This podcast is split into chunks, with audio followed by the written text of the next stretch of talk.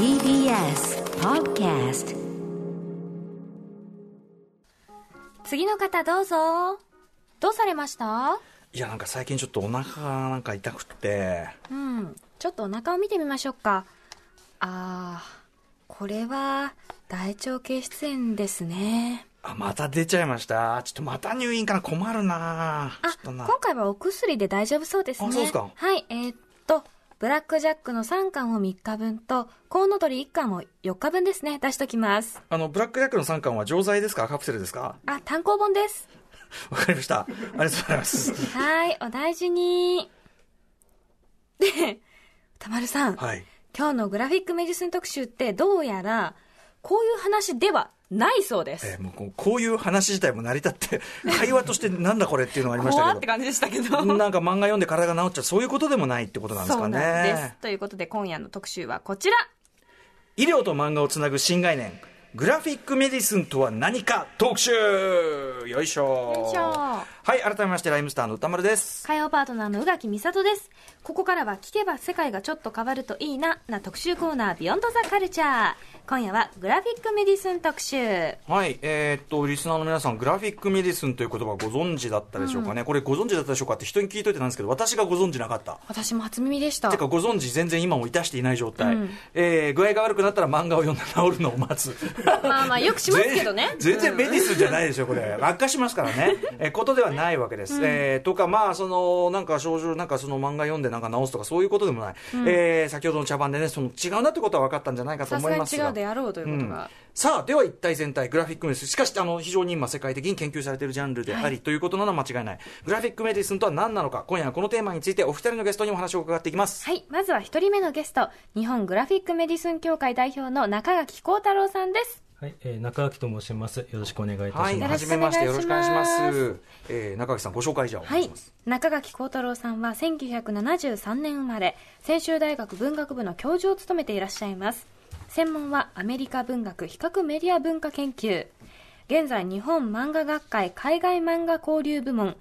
女性漫画研究プロジェクト、そして日本グラフィックメディスン協会にも参加されているということです。はい、だからすでにもうグラ日本グラフィックメディスン協会、協会があるという、ねうんあるってジャンルこということで、ちょっと後ほど中垣さんには、えっと、どんな活動されているのかと伺いたいと思います。はい、はいよろしくお願いします。それではもう一方、えー翻訳家の原正人さんです。はい、原です。よろしくお願いしはい、ごます。無沙汰しております原さんはね、ご無沙汰しております。おお世話になっててますす。よろしくお願いします。えー改めて原さんのご紹介、宇垣さんからお願いします。原正人さん1974年生まれフランス語圏の漫画バンドデシネを紹介する翻訳家さんでいらっしゃいます。主な翻訳コミックはフレデリック・ペータース青い薬バスティアン・ビベス年上の人などなど。今年の8月にはフランス在住の韓国人作家グカ・ハンの小説砂漠が街に入り込んだ日の翻訳も手掛けられました。また、ウェブサイト、万場通信では、海外漫画クラシックスを連載中ということです。はい、えー前回のご出演は今年2月4日の火曜日、えーイラストレーターの佐々木直哉さんとグラフィックノベル入門特集でお世話になったわけですがその時にあのクラウドファンディング今募っててこういう本を出したいんですけどっておっしゃってた、えっと、レベティコというねめちゃめちゃかっこいい本、はい。あれついに無事発売されることいやついになったそうでにおかげさまで、いやいやいやとんでもないですとんでもないです、おはい、かげさまで、今日ね、実はうん。お持ちしました。物がはい。物が、うん。ふーかっけー。うわわあ、かっこご紹介いいいた。だいて成立したということで、はい。それをお礼を兼ねてお持ちしましたので、ぜひ読んでいただい。いただいただいてよろしいですか、い、やーまずこのさもう、本としてかっこいい。もうまず飾っとくだけで一段ねそうですね。うんかっこよくなりますし。見てよし、読んでよし、飾ってよし、触ってよし、触ってよし。嗅いでよしです嗅いでよし。はいであ本のその印イン刷の匂いだ。改めてこれ、えっと、レベティコ、えっとですね、副題も今回ついてるんですね。はい。えっと、日本レベティコ、えー雑草の歌というちょっとどういう本なのか、改めてちょっと原さんから軽く。はい、えっと、1936年のギリシャを舞台にした作品で当時ですね、えっと、ギリシャは、えっと、ファシズム政権化しようとしてた、えーその時代にレベティコこれレベティカって言われたりもしますけれども、音楽のジャンルでそのミュージシャンたちははい。迫害の対象だったんですね、そのミュージシャンたちのある一日の長い一日のお話、えーそれからあのエンディングのところでそれから数十年経ってからのお話があるという、こういうお話です。はい。ねえいやーだからこれ、まあ、音楽絡みの話でもありますし、すごく興味もあったし、何しろこう絵といいこう作りといいめちゃめちゃ本当にかっこよくてしかもなかなかこのねあのギリシャの話とかちょっとね読む機会ないんで、本当そうですね。だからこういうこうある意味この、あのースタイルでグラフィックノベルという形だとうん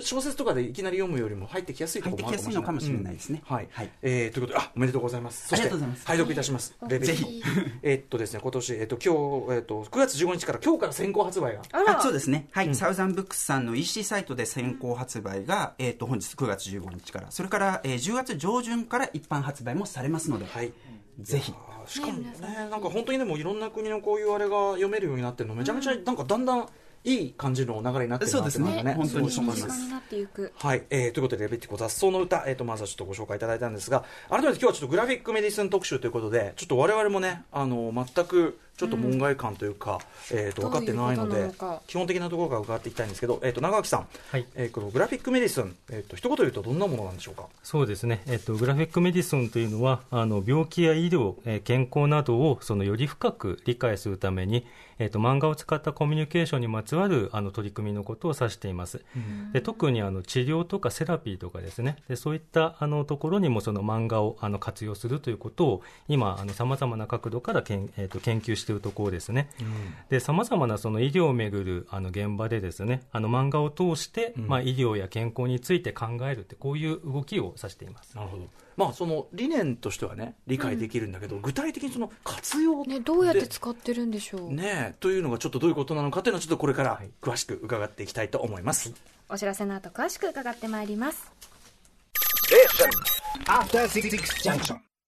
時刻は8時8分。生放送でお送りしているアフターシックスジャンクション。はい、えーパーソナリティの私、ライムスター歌丸です。そして、火曜パートナーの宇垣美里ですこの時間は聞けばあなたの世界がちょっと変わるといいなな特集コーナービヨンドザカルチャーえー今夜は医療の現場で漫画を活用する新しい試み、えーグラフィックメディスンについて、えー日本グラフィックメディスン協会の中垣恒太郎さん、そして世界の漫画事情に詳しい原正人さんにお話を伺ってまいります。お二方よろしくお願いします。よろしくお願いしますますさあこのグラフィックメディスン特集3部構成でお届けします第1部は欧米で始まったグラフィックメディスンその3つの役割とは第2部はグラフィックメディスンと日本の医療漫画の関係。そして第3部がおすすめのグラフィックメディスン。以上の3部構成となっています、ということで第1部早速いってまいりましょう。欧米で始まったグラフィックメディスン、その3つの役割とは？ということで、えー、ともう一回改めて簡単にそのグラフィックメディスンとは何かについて、ちょっと概要じゃあ、これは中垣さんから。はい。はい。グラフィックメディスンとは何か？2007年イギリスの医師兼コミック作家のイアン・ウィリアムズを中心に提唱された概念。コミック表現がどのように医療の現場に役立つかを探る試みです。医療関係者と文学や漫画などの研究者そしてそれらのアーティストなど立場が異なる者たちをつなぐ国際的な交流の場が構築されつつあります。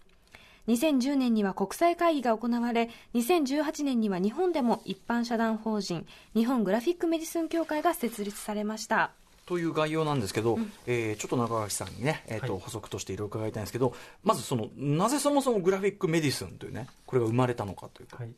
はいえーとまあ、日本でもその英語圏でもあの同じような流れはあるんですけれども、まあ、医療がその高度化してその専門化していく中でですね、まあ、データとかその多数派の中でそのともすればあのこぼれ落ちてしまうようなその個人に目を向けるための試みとして、えー、と漫画を用いた取り組みというのに注目されています。で特にあのグラフィックメディスンはあの一般のその抽象的な患者ではなくて、まあ、あくまでその患者個人、でそしてその個人の物語ということにあの注目するときにその漫画というその物語性表現を使ったグラフィック表現を使った物語に、えー、と注目しようという動きですね、で特にその、えー、と漫画というそのビジュアルの表現でその場合によってはその、えー、と言葉でうまく表現できなかったりですとかその人が捉えている世界の見え方っていうのをその見せる、えー、と流れですね、で先ほどご紹介いただいたんですけれども、えーとえー、と英語圏の方のグラフィックメディスン協会の方は2010年からあの国際大会があの開かれていまして、うん、私もここ数年、えー、と参加していて、まあ今年はあの残念ながらのコロナウイルスの影響で、うんうん、えー、と中止になってしまったんですが、はい、まあ、その代わりあのいち早くですねあのウェブ上を使ってですねあの、まあ、COVID-19 のそのコミックスというので、うん、えー、と今あのこのそのそれぞれのそのアーティストたちがまあどういう気持ちでいるのかっていうことをその集めたそのアーカイブしてホームページ上でえとまあ外観できるようにしたりですとかあとあのこれあのこれからあのお話しさせていただくんですけれどもその表現するっていう表現するっていうところにすごく力点を置いてるんですね。でそれでそのオンライン型のワークショップでドローイングトゥゲザーで一緒に書こうっていうあの取り組みなども活発に展開されています、これはだからその患者さん側が書くというか、はい、漫画を描くことでなんかこうコミュニケーションを図っていくという試みってことですよ、はい、根本にはその、まあ、高度化したりとかその細分化してたりとかっていうところでその医療っていうのとそのお医者さん側とまあ、医療する側と我々このまあ患者でこう行ってっていうところで、気持ち的にものすごい分離が起きてるっていうかこう、気分的にこう医療というものの本質から阻害されてる気持ちがこう、あの患者側にあるっていうか、僕もなんとなくこう病院なんか行くとなんかこうなんかこう追いかけこ具合悪いのこっちなのに、本当こっち主役なのに、なんかすみませんちょっと怒られちゃったりしてね。でその症状をねこう伝えてんだけどなんか分かってんのかなみたいな。いやあのこうなんですけどね。いやでもこうですね。あもうじゃあみたいななんかこううまくそコミュニケーション取れてないしそれをコミュニケーションを求めるのがなんか悪いことなな気がしちゃう。お手数をおかけしましたみたいなね。なんか俺は分かってないからな。でも俺の体の話なんだよな本当はっていう。なんかこのなんていうかな分離阻害されてる状態、はい。はい、これをがまず問題意識としてあるってことですかね。そうですね。うん。はい。そこを埋めるためにこうコミュニケーションツールとしての漫画であり、はい、そこに一番力点が置かれてます、ね、グラフィックと。はい、で、えー、その欧米のグラフィックメディスン、えー、主に3つの役割、分けられるというふうに伺ってます。はい、はいえっと、今あのお話にあった通りなんですけれどもその患者の側はやっぱりその患者から見てその医療従事者に対して、うん、まあ、そのももう少しこうしてほしいとかいうこともありますし、うん、逆に医療従事者の方は今もうとにかくととにかく忙しいわけですよね、うん、でお互いのその分断点をつなぐっていうところに、えー、と一番力点があって、まあ、そこから、まあ、ざっくり大きく分けてあの3つの役割としてですねあの1つ目その啓蒙と2つ目教育と、まあ、3番目のその治癒の3つから、えー、と英語圏のグラフィックメディスの特徴を捉えることができると思います。はいで一つ目のあの啓蒙ということなんですが、あのこれがまさにその医療現場におけるあのコミュニケーションツールとしての役割ですね。うんうん、で特にあの英語圏の場合は、今あの移民の人たちも多いですし、あとはあのどうしてもですね、あの誰しもがその自分の症状について的確に言語化できるわけではないですから、うんうん、患者から、うんうん、患者からその絵を通じてその伝えたりとか、はい、そのこれからの医療行為についてその絵を通じて伝えたりとか、そういったその医療行為の説明明とか、病状を伝え合う際に活用するというのが一つあの大きな柱としてあります。確かにその病自分の今の状態を言語的に表現するって実は結構人能力ですよね,、ねなんかキリキリとか言うけどさ。ここれ今のこれはこれどう？確かにね。自分的には胃だけれども腸って言われたら腸かみたいな。あ なるほど。あとその確かに移民とかのあれで言語的、ね、コミュニケーションっていうところに頼りきれない部分っていうのが世界的には多分もうさらにも広がってくるでしょうしね。ね。はい、でこれが、えっと、啓蒙と、はい、そしてはい、で2つ目でその教育というところなんですけれども、まあ、これはの国際的に同じようにその例えば医療人文学メディカル・ヒューマニティーズというのは、えー、と注目されているところなんですけれども特にその医療従事者向けの教育現場、まあ、医学部ですとか、まあ、看護学部ですとかで漫画を通してその患者の視点をその体験するワークショップなどそのロールプレイのような形で漫画を通して、えーとまあ、お互いの気持ちをそのうまく伝えられない気持ちを別の立場で伝え合うっていうこういうその教育的な目的っていうのがあのありますね。特に、えーと、患者さんはその、まあ、いろんなそのあの病病名がよくわからないとか、うん、今自分の体がどうなっているかわからないというその不安をどう伝えるかというときに、まあ、漫画を通してその相手の立場に立つということが、えー、と一つの柱としてあります。確かにお医者さん側からすれば、うん、なんなんでそんなこと、まあ、こうこれはこうなんですからこうこうしててくださいってことだけどこっちからするといやいやちょっとなんかまだ心追いつかないよみたいな、うん、ほら一日一回ちょろっと見られるからさ、うん、まあね順調ですね。いやちょちょちょちょ俺ちょっと不安なんだけどみたいな。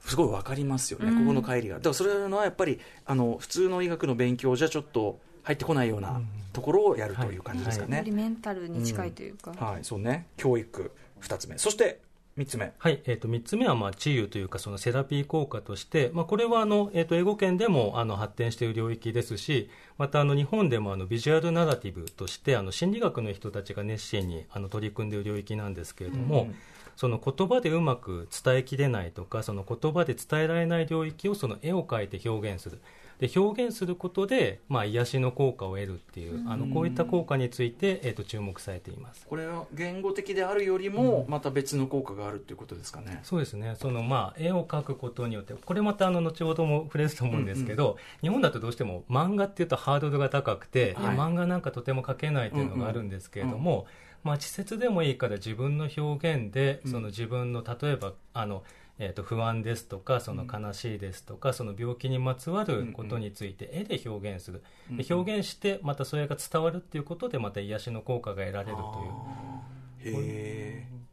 その治治癒的な効果っていうのもはい。込まれているという、絵で発散するみたいな感じってことですか？やっぱりその語るって言った時に、うん。まあ、その語りその話を得意としている人たちは、まあ、言語で話せるわけですけれども、必ずしもやっぱりそのうまく言葉が出てこない。でも少しずつなんか絵で表現することでなんか自分でもうまくそれまでその、まあ、言語化とかその概念化できなかったことが何かその表現する、で表現して相手に伝えられるっていうところで、まあ、何かそのそれまでにないその、まあ、癒しの効果ですとか、まあ、その伝わるとかその共感するっていうことですね。うん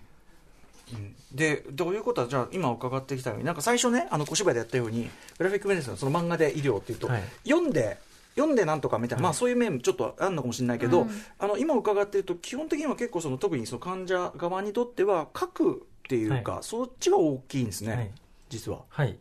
えっとまあ、特に英語圏の方のグラフィックメディスンというのはその表現するということとあのコミュニケーションにすごく力点を置いてますね。うん。でまたあの後ほど触れることになると思いますけどその日本の漫画だとまたあの今度はその漫画を多様に読むっていうことうんうん。も出てくるんですけれども、まあ、うん。特に英語圏の場合はその漫画を通じてその相手の立場に立つとか、うん。漫画を通じて言葉でうまく伝えられないことを表現する。で表現して、まあ、伝わってで伝わることで共感を得られてっていうところにあのうん。一番あの力点を、えーと置いていますね。で少しずつ、まあそのまあ、病気ですとかその、まあ、そのメディカルなことに関する、えーとまあ、オルタナティブコミックスってよく言いますけれども、うん。その英語圏のそのあのコミックスの表現で自分の症例について、まあ、アーティストが語ったりですとか、あと日本でそのエッセイ漫画と言われるような、はい。そう自伝的だったり、うん。身の回りについてその表現する作品も増えてきてるんですけれども、まあ、日本ほどはあのそこまではあのたくさん医療に関する漫画があるわけではないので、うん今のところはそのコミュニケーションするツールとしてっていうところにあの一番あの力点が置かれていますね。はい。ちなみにこの試みっていうのはやっぱ欧米でもまあ始まったばかりの試みではあるんですよね。はいはい、そうですね。で、えっと、まあ、どうしてもその、じゃあ、あの、今、英語圏で、あの、こういったその取り組みがものすごい勢いがあるっていうふうに、あの、思われてしまうかもしれないんですけれども、確かに目を向けてみると、あの、今、すごく活発な動きを示していますが、まああくまでオルタナティブといいますか、うん。その既存の医療の取り組みに対して、うん。それに対する、まあ、オルタナティブとして、違う角度から医療を捉えていこうという、その流れの中で起こっていることで、うん。まあ、一番活発に展開しているのはあのアメリカのペンシルバニア大学の出版局が、うんうん。まあ、研究書にしてもあと作品にしてもですねあのグラフィックメディスンを、まあ、日本では総書として、はい。えー、とシリーズで、えー、と一生懸命出してるんですけれどもただまああくまでその日本でいうその大学出版局ですから、うんうんうんまあ、そのじゃあ例えばその英語圏の人たちがみんな知ってるってものではないんですけれども、うんうんまあ、ここ10年であの、まあ、あの漫画の領域の中でもあの大きな流れとして言えると思います。ということで、まあ、じゃあその英語圏海外の動きのグラフィックメディスンというのとあとそのやっぱり日本とのその漫画文化とのその違いもあると思うんで、ちょっとそのあたり原さんからぜひ補足解説をお願いしたいんですけど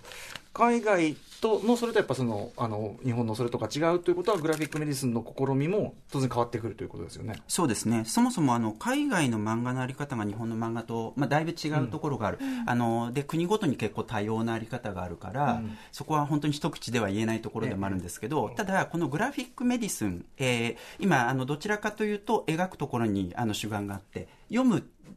ではない。読むところはそこまでではないというようななんか伝わり方もしてますけど、とはいえあのグラフィックメディスンを主導している人たちは自分で漫画を描いて、それを出版して、先ほど名前が出たペンシルベニア、はい。あの出版局とかから出して、それを読むこともできたりするんですよね。でそういう流れに至るあの海外の漫画のあの潮流みたいなものがあるので、はい。ちょっとそこのところあの前回のグラフィックノベルのお話もさせていただいて、その続きみたいな形でちょっと補足させていただくと、はい。あのー漫画文化ってあの20世紀に入ってから成長してきたもので、とりわけそれがあの広く発展していくのは第二次世界大戦に入ってからあ第二次世界大戦後からなんですね、で、えっと、まずは子供向けの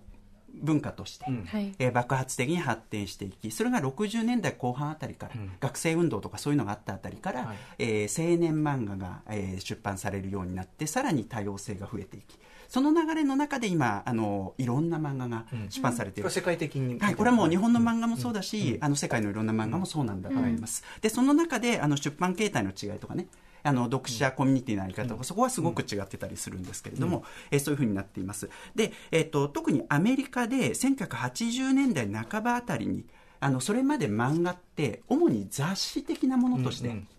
例えばアメリカンコミックスって、あの今もリーフって言ったりね、あのあるいはコミックブックって言ってね薄いものがありますけれども、薄ああいうようなものが中心だったんですけれども、その1980年代半ばあたりから書店で書籍、うん。えーとして、えー、と漫画を販売していく、えーそういう流れが出てきまして。バシッとした単行本としてボンと出てるそうですね、はい。はい。で日本だとねそういうものが案外あったりするから、その違いがよく分からなかったりするんですが、あの欧米では80年代中はい、半ばぐらいにあの大きな流れになってきます。それがあのいわゆるグラフィックノベルというものなんですね。その代表作がアート・スピーゲルマンという人の「マウス」という作品で、今年になってからね新たに本が出直しましたけれども、翻訳が、えーそういうものだったりします。でそのグラフィックノベルっていうものがあのアメリカだけじゃなくてフランスでも、うんえーそれから他の国でも徐々に徐々にあの広がっていきます。はいで言い方がちょっと変わったりはしますけれども、まあ、広く言えばグラフィックノベルというふうに言っていいと思うんですね。で、えーそのマウスがまさにそうなんですけれども自伝的な作品だったり、それから社会問題的なものを扱ったりする、そういう、えー、と作品であることが多いです、はい。だから必ずしも子供向けのエンタメ作品ではなかったりする、はい。えーちょっと文学的なものをやれたりね、えーそういう流れの中で自分個人のことを語っていく中で病のこととか、うんうんうん障害のこととか、そういうことも語られるようになっていきまして、えー徐々にあのそういった作品が出版されていくようになります。で例えば僕自身が翻訳しているものでいうとフレデリック・ペータースの「青い薬」という作品、これはエイズの問題を扱った作品でして、2000年ぐらいに出た本なんですけどね、そういう本があったりそれから「見えない違い」というこれはアスペルガー症候群の、えー作品なんですけども、そういうものがあったり。それ以外でもフランス語圏だったら、えーダビッド・ベイという人の「大発作」という転換あの、兄弟の転換の発作のことを扱ったもの、はい。それからパコ・ロカというスペインの作家の「シワ」という作品ね。えーそういうものが出てきたり、はい。えーそれからあと英語圏で、えー、とこのグラフィックメディスンと密接に関係がある作品でいうと「えー母のがん」というまあ、がんを扱った作品があるんですけれども、そういうものも、えー出てきていたりします。で、そういう流れの中で、えっ、と、2007年でしたっけ、グラフィックメディスンって、はいはい。えーグラフィックメディスンが立ち上がって、だからすでにそういう作品がすでにある中で、えーそこに励まされた部分もあるし、それから、えーその当事者というか推進している人たちの中でも自分で、あのグラフィックメディスン的な文脈の中で作品を作って出版するっていう人も出てきたり、こういう流れの中になったりしますね。じゃあその、えー、と作品的な充実の歴史っていうのがあって、うん。でそこにあこういう作品がやっぱり出てくるんだったら医療現場に活用できるんじゃないか、そのギャップを埋められる、えー患者と医者のみたいなところの問題意識とちょうど一致して2007年ぐらいぐらいからね。世界的にも。ね。大体今あの原さんがおっしゃってくださったような形で大体まあ2006年ぐらいから日本でもそのあえっと英語圏でも、まあ、特にそのそれまであんまりその書き手として表に出てこなかったあの女性のそのアーティストなんかが出てくるようになって特にあのグラフィックメモワールというその自伝とかその回想録ですね、はい。うんでそういった流れで書く人たちが出てくる流れの中で、まあ、今あの原さんから解説いただいたような形で、まあ、自分の症例についてとか、あとまあその親が病気になったことから端を発して、まあ、自分のその親とあの合わせて2世代で語っていくとか,、なんか大きく分けてその流れの中で見ていくと、まあ、回想録とか、うんうん。その漫画でその自伝的な表現をしていくっていう流れももう一つありますね。うんうん。でその中でその医療従事者も患者も表現するっていうところにまた引きつけていく。うん。なるほど。ちょっとねその日本の漫画状況って後ほどまた伺ってきますけど、だからこれ伺ってね多分聞いてて日本だとそういう漫画結構ありますよね。もともとねあったような気がしそうますけど。そう享受される。じゃあ逆に目の前にすごくあるからこれをこうこうやって活用しようみたいなところがこう逆にこうこうあそういうのもあるんだっていうか、うんうん。なんかあまりにも当たり前にありすぎてっていうのそうそれをが逆に実はそういうふうに使えることもあったんだってことですよね,、うん。うんところがあるかもしれない。ちょっと日本の事情はねここから先の話で伺っていきたいと思います。ここまで日本グラフィックメディスン協会代表の中垣恒太郎さんそして世界の漫画事情に詳しい原正人さんに医療現場で漫画を活用する試みグラフィックメディスンについてお話を伺っています。第2部行ってまいりましょうグラフィックメディスンと日本の医療漫画の関係は？はい、ということで、まあ、そのね、そういう病気を扱った漫画とかいっぱいある。あと、エエッセイ漫画っていうかね、うん最近増えてきたような気自分の話をしてて、そこで病気が描かれるような漫画も、あれ読んだことあるぞっていう方ね、結構いらっしゃると思うんですが、えーまあ、日本のはある意味医療漫画、割と定番ジャンルとすら、もはやそうですよね。うんうん。うん。っていうことで、そこはやっぱ違うわけですよね、欧米諸国とは。そうですね、まずその出版状況というか、日本の漫画って本当にものすごく一般出版されるんです、うん年間に1万2000点ぐらいですか、えーそういうのと比べると、やっぱり海外の漫画って、そもそも数が、うん。あの少ないっていうところはあるかもしれない。はい。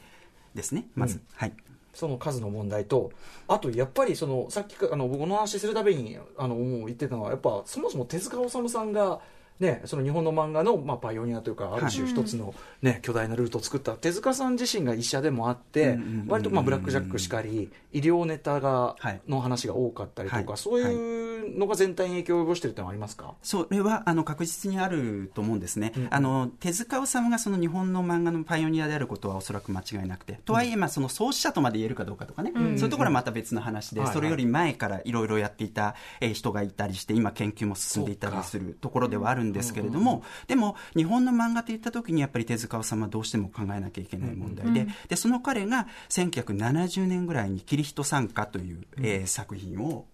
まず、はい。えー、と作っていて、うん。えーそれからそのすぐ後ぐらいにブラック・ジャックですよね、うんこれはもはや僕らにとっては医療漫画の代表ぐらいな感じ、ね、かなりトリッキーな医療漫画お医者さんといえばみたいな。実は当初はね、恐怖コミックスという扱いだったり要はあの内臓とかを見せたりするちょっとグロ面で多分手塚さんとしては当時のえげつなさを増す漫画シーンにこれでお対抗してやるっていう。そういうこともあったのかどうか。感じも当然あったのかもしれないけどもただまあ確かにあれを通じていろんな医療のことを知った面も当然ありますもんね、やっぱねそれはね。まあ、特に倫理の面とかねなるほどね。医療に関する倫理の面とかやっぱ文学性が高いっていうのはあり確かますねに、それこそあの安楽死がどうだとかっていう話も出てきますしね、うん確かに、はいはい。うん。だから日本の漫画医療漫画の起点そどこがスタートかっていうのそれをどどこに設定するのかっていうのはかなり難しい問題だと思って、あの研究が今進んでいるかどうかすら僕はよくわからない状況ですが、ほどそれはまたちょっと漫画研究の話だね、はいそうですね。ただ、あの、手塚治虫を一つの、えー仮説としてね、あの、その起点に置いてみるというのはありなのかもしれません。それが1970年ぐらいですね。うんうんちなみにそれより前に、千葉哲也先生が、はいえー蜂の巣大将というねあの、作品を書いていて、これも、あの、医療漫画。確医かに療をテーマにしているというすごいこう二大者が主人公。やっぱり、やっぱり手塚さん、千葉さん、やっぱそこで二大巨頭だ。うん、はいははいい。まあ、本当はもっと前からあるのかもしれないですけれども、今後の研究が待たれるということで、あのー日本の医療漫画、まずその辺から始まったと考えてみましょはいうぐらいな感じですかね。はいはい。はい。で、その後ですね、えっと、1970年代、80年代、えーを通じて少しずつ医療漫画が増えていって、うん。はい。えーその後、えー1980年代、90年代ですね、このあたりって日本の漫画が本当に元気だった、うんうん。えー頃なんですけれども、はい。そのあたりで、えー、とどんどん多様化していく、えー印象です。で、えー、と例えばということで言うと、もうこれは1980年代後半になりますけれども、えー佐々木典子さんの動物のお医者さんというね、大好き。本当に一世を風靡した、確実に私は10位になると思ってましたこれを読んでる時はいはいはい。教育効果。北大に行くとかって思ってました そういう漫画が出てきたり、それから真船和夫さんのスーパードクター系というね、これはあのスーパー外科医もので、まあ、ある意味ブラックジャックの系譜を継ぐところもあるのかもしれないしえーそういうような、えーものが出てきたり、それから島津京子さんのナースステーションという、まあナースものの漫画ですね。えーそれから、えー森本梢子さんの研修医七子というのはこれは1994年なんですけれどもあの80年代後半から90年代半ばにかけて、えーいろんな雑誌、日本の漫画の特徴ってやっぱ雑誌が多様にあるということ、はい。すごくセグメントされているということだと思うんですけれどもそれに合わせた形でいろんな医療漫画が登場してきた。というかか読者層に合わせた。読者層でも読者層に合わせて必ず医療漫画がフィットするぐらいやっぱ一ジャンルってことですよね。そういうことなんですかね。野球漫画、なんとか漫画みたいな、野球漫画より多いんじゃないかなぐらいの多いですよね 本当にね。うんうん今となっては。やっぱりその雑誌の雑な部分といいますか、だから、あのターゲットに向けた雑誌なんですけれども、まあ、この中でちょっとこういうものがあってもいいかっていうようなところもありますし、まあ、む昔ですと、まあ、今はそういう時代でもないですけど、やっぱりまあ女性のあの、まあ、媒体のところで、まあ、看護師ものが多くて、でもそれがだんだんその時代の変化とともに、なんか活発なナースが出てくるとか、まあ、そういった変化なんかも見られるところが面白いですね。まあね、それこそグラフィックメディスンの本質と関わることかもしれないけどあの医療関係ない人いないわけですからね、あのお芋はがきね。ね。絶対に関係あるんだから、絶対にそのなんていうのそうなりの医療漫画は絶対あり得るってことですもんね、身近ですよねある種、はい、そうそして、えー、とこれが90年代ぐらいそうですね、ん。でえー2000年代に入ってから、あのまあ、今もう20年経ってしまってるわけですけれども、あの2000年代に入ってから、すごく医療漫画、さらに多様していく、多様化していくことになります、例えば山田隆俊さんのドクターコトー診療所、これ、地域医療ということですかね、えーそれから村上元香さんのジンっていう、これは歴史ものとね、移動時代ではある。はい。はい、それから佐藤修法さんの「ブラック・ジャックによろしく」この辺はすべてね2000年代頭に、あの始まってるんですよね。えーだから日本の漫画文化が本当に成熟して、えーこういったものがどんどん出てきたということかもしれませんが、えーそれから乃木坂太郎さんの「イリュウ」という漫画これも2002年。それから草刈力さんの「ヘルプマン」という、ヘルプマンごめんなさい。介護を扱った漫画ですとか、えーストーリー漫画がどんどん多様化していくことになります。で、えっと、ちょっとあの駆け足で進むとその後あの近年になってからですね、えー鈴木優さんの「コウノドリ」えーこれ2012年からですけれども、えーそれから、えー最近ではさらに「フラジャイル」えーという、えー漫画もありますが、この辺りはチーム医療を描いた、えーものというところも特徴、えー実際の医療の在り方を反映しているということだと思いますが、えーさらに医療監修が入ることが一般的になりつつある、えええちゃんと監修えちゃんとね。いい加減に書いたら怒られるということがそりゃそうねだ、うん。うんうん、あとやっぱ例えば海外ドラマの ER とか、そういう影響も当然ありますよね。あるんでしょうね。おそらくもともとやっぱり医療漫画自体も手塚治虫さんの頃から、まあ、白い巨頭ですとうん。か、まあ弁慶師ですとか確かに。まあ、60年代そのドラマと常になんか密接な関係がありながら、今も多くの漫画がドラマ化されてますからね、絶対にワンクール1本はその医療もののドラマってありますから、うんやっぱりそうなの、定番としてね、えーで、まあ、こう歴史を伺ってきたんですけど日本の医療漫画の特徴っていうのはあるんですか？はいえー、と今あのは話してきた漫画って基本的にはほとんどストーリー漫画だと思うんですね、やっぱこのストーリー漫画の強さって日本の漫画の特徴でもありますから、えーそういう意味では日本の医療漫画の特徴の一つだと思うんですが、はい。もう一つですねおそらく2010年以降ぐらいから、えーこの10年ぐらいでエッセイ漫画が、えー、と闘病系のエッセイ漫画とかね、えーでしかも精神疾患を扱ったものが多いかと思うんですけれどもかなり増えてきていましてちょっと一例を挙げると、はい。細川てんてんさんこれは2010年より前で2006年ですが「連れが鬱になりました」という作品とか、えーそれからあの割と最近の作品ですけど「うつ抜け」ですね。これも田中圭一さんの漫画ですごく話題になりましたが、えーそれから宇月妙子さんの「人間仮面中」というね、これはもうすごい漫画ですけどね、えーそれから、えー、と東秀夫さんの「失踪日記。あ」れも特にそうかそうですね。2の方が、えー、と2番目の方がアル中特にアルコール依存症の,、そのその治療に関してで、はい。本人もその依存症で患っていて、はい。それでその治療がどうあるかっていうルポータージュにもなってるんですよね。うんうんうんそうか。そういうエッセイ漫画とかルポ漫画みたいな系譜があるから、そこにやっぱりこれが特に2000年代から増えてきたということなんですかね。そうですね。で、くしくも、そのエッセイ漫画は、えー例えばそのグラフィックメディスンって言葉であの語る時の海外の医療漫画と割と近しいところにあったりするところが面白いところかなと思いますよね。先ほどのね、あのグラフィックノベルの流れってもね、出てきた話ですもんね、エッセイ漫画の話。あとね、自分が病気じゃないけど、ペコロスの母に会いに行って、あれとかもお母様がね、そういらっしゃるとかね、そういう、ありますもんね。で、えー、グラフィックメディスン、これ中垣さんに伺いたいんですけど、日本の医療漫画はどういう、こう、いや、なんていうかな、い役に立ち方とかあるんですかね？そうですね、まああのえっと一つはそのまずその、えっとグラフィック・メディソン学会自体もその海外で国際的に展開しているところがあって、えー、とその海外で展開しているものをその日本にどう応用するかっていう観点と、あとあのこちらからの発信でその日本の豊かな漫画文化ですね、でそれをその海外にどう発信していくか。なんかそういったなんかあの国際的な相互交流っていうのもあの非常に魅力のあるところだと,、えー、と思っています、で日本は特にですねその、まあ、読者層の幅の広さ、ええ。その年齢からあとそのまあ媒体から、あとはその表現にしても、まあ、ストーリー漫画一つとっても本当に多様ですし、まあ、セイ漫画といってもですね、まあ、そこにまたあのルポータージュとかドキュメンタリーとか自伝的なものとかさまざ、まですから、はい。あのグラフィックメディソンってあこんなにその幅があるのかっていうことを、逆にその英語圏に発信しあの海外の方に発信していくっていうことも、あのこれから特に期待される領域だと思います。うんうん。はいえーなんかこう海外で評価されてる作品なんかもあったりする？あそうですね、えーとまあ、実はその海外の方はその、えー、とその日本のその医療漫画の方でもう少しなんかねいいのがないかっていうようなことも今、少しずつ出てきてるんですけれども、逆にちょっと別の文脈で、えー、と永田カビさんですね、うん。あのはい。寂しすぎてレズ風俗に行きましたレポって、まあ、日本でも、うんうん。あの話題になった作品で、うんうん。2016年の作品ですけれども、まあ、これがあの特にあの英語圏の方であのセブンシーズっていう出版社なんですけれども、うん。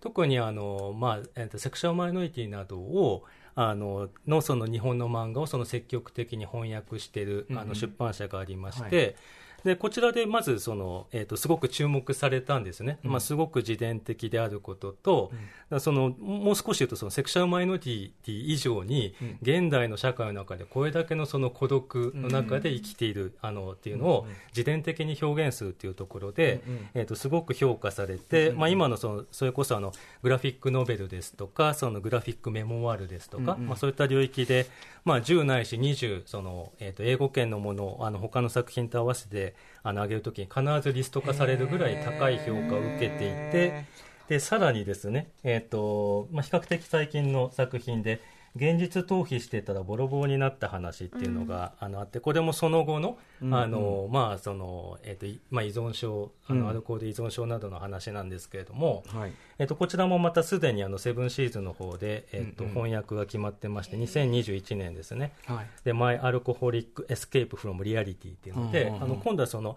もっとその、えっと精神疾患ですとか依存症ですとか、そういった観点からだからあの私たちが今捉えようとしているそのグラフィックメディスンの文脈に近い形で、うんうん。またあの届届こうとしているところです。これじゃあ具体的には例えばその翻訳とかがされたものを例えばあのこうこういうのを読んでみたらどうですかみたいなにおすすめそれこそ薬的におすすめするっていう現場でもし活用するとしたら。ああそれはないかもしれないですけど、ただまあ、それこそその、あこういう形で、まああのまあ、あのこれに関してはまあかなりその苦しんでるあの、えっと体験記みたいになってるんですけれども、なんかそこからまた、あ自分だけじゃないんだっていう形のなんか共感っていうところの伝わり方、これじゃあお医者さんが勧めるとかそういうことじゃなくて？そうですね、じゃあ同じような気持ちの人が読んで、うん。あ同じ人がいるって思うっていう形でしょうか、んまあ、そそうですね、でも、あの例えばそのその情報を、ね、あの共有するような、そういう場が作れたら、うんあのそういうこともさらに可能にな、るにお医者さんが進めるってこと、ね。で要するにグラフィックノベルグラフィックノベルファンが読むだけじゃなくて、そういうものを求めてる人っていうところにだから要するにそのくくりができることで、あの要するにアクセスしやすくなるというかそういうことですかね。そうですね。またあの、まあ、ちょうど原さんが翻訳者っていうのもあるので、翻訳されることでまたなんか読み方の文脈が変わってくるっていうところもすごく絶確かに、こ面白い。のやっぱそうですよね。寂しすぎてレズ風俗に行きましたレポは話題日本で話題になったけど、その話題になり方と、その海外での評価のされ方のところで、あそうかそういう側側面そういう切り取り方っていうかね。ね。特にあの日本でそのグラフィックメディスンとしてその、まあ、あのほあの豊かな漫画文化をどう読むかというときに、同じ作品でもうんうん。注目点とか読み方が変わってくるっていう、はい。あのそういったところがあの日本の医療漫画をこれからどういうふうに、まあ、読んでいくか多様に読んでいくかっていうところにつながっていくと思います。はい。かつ最近あの多分その漫画もそうだったと思うんですけどおそらく SNS から出てきたかなって思うんですが、あはいはい。そういう SNS で気軽になんだろう自分のい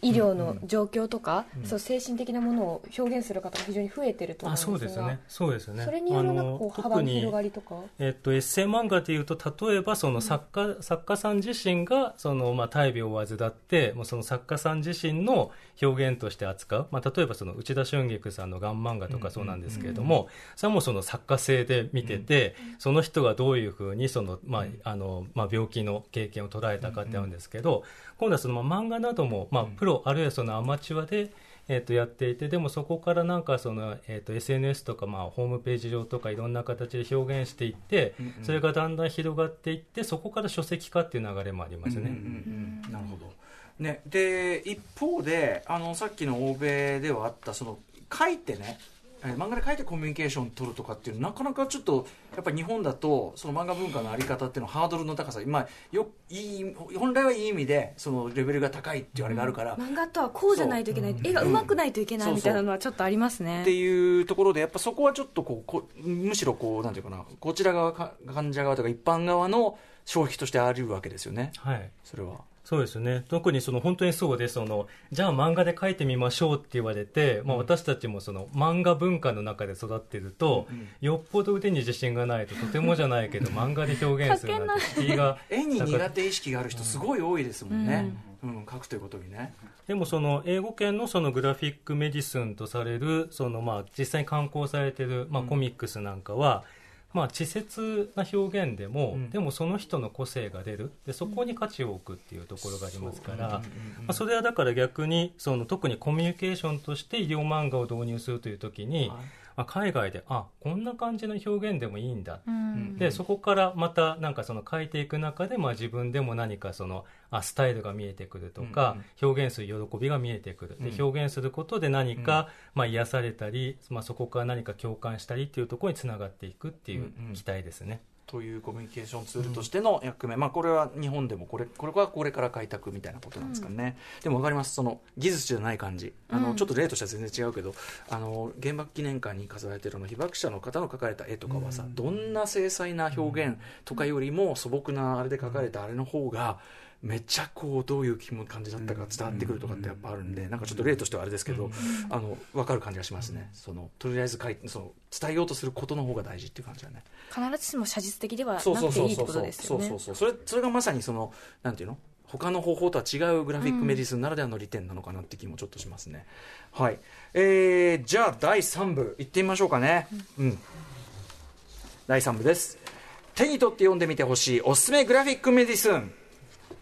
はい。ということで、ここから先残り時間を利用してですね、えー中垣さん、そして原さんおすすめのグラフィックメディスンについて、えーちょっとご紹介いただきたいと思います。お願いしますでは、中垣さんから。はいはい、じゃあ最初にまず私の方から1点ですけれども、じゃあ先ほどのそのじゃあその英語圏のそのグラフィックメディスンって具体的にどういうのっていうことなんですけれども、はいあの MK サービックさんって、まあ、あの女性のあの書き手なんですけれどももともとあの、えー、とナースで、えーとまあ、あの看護師などあの実際に病棟看護師の経験があって、えー、とその経験をそのグラフィックノベルとして表現した「テイキング・ターンズ」っていう、うんうん。あの本があってですね、うんうん。でこれはあの1990年代からまあ2000年ぐらいまでの、えー、とエイズケア病棟でのその看護師体験に基づく、うんうん。えー、と作品です、うん。でこの人はあの、えー、とグラフィックメディスン学会のあの、まあ、中心メンバーでもあって、うんうんえー、と北大路書房というところからあの研究書の翻訳も出てるんですけれども、あのグラフィックメディスンマニフェスト。ああ、はいこれだ。はいはい、はいこれ、あ、ズバリこれだ。はい、でこの、私えー、と漫画で医療が変わるという、結構中身がゴリゴリの医療本で、そんな簡単に読み下せなかったんですけど。本当ですよ。ねまあ、でもそれが本当にその研究所で、うんうん。えーとまあ、これ自体がもともとだからその、えー、とコミックスアーティストでもありその医療に関わってる。まあ、イアン・ウィリアムズは医者であって、うん。えー、となおかつ、まああのえー、と漫画も描く、うんうん。でこの「テイキング・ターンズの」えー、と MK サービックはあの、コミックナースでありあり、うんうん。えーとまあ、同時にですね、えーとまあ、あのこういったそのいろんなそのワークショップなどの展開などもしていて、えーえー、とこういった作品があります。今のところ残念ながらまだ翻訳はないんですけれども、うん。うんまあ、これをちょっとなんとかあの翻訳で日本にも紹介したいと。90年代の、まあ、エイズアメリカでエイズっていうのはどういうふうに受け止められてるんだろうまだまだ偏見が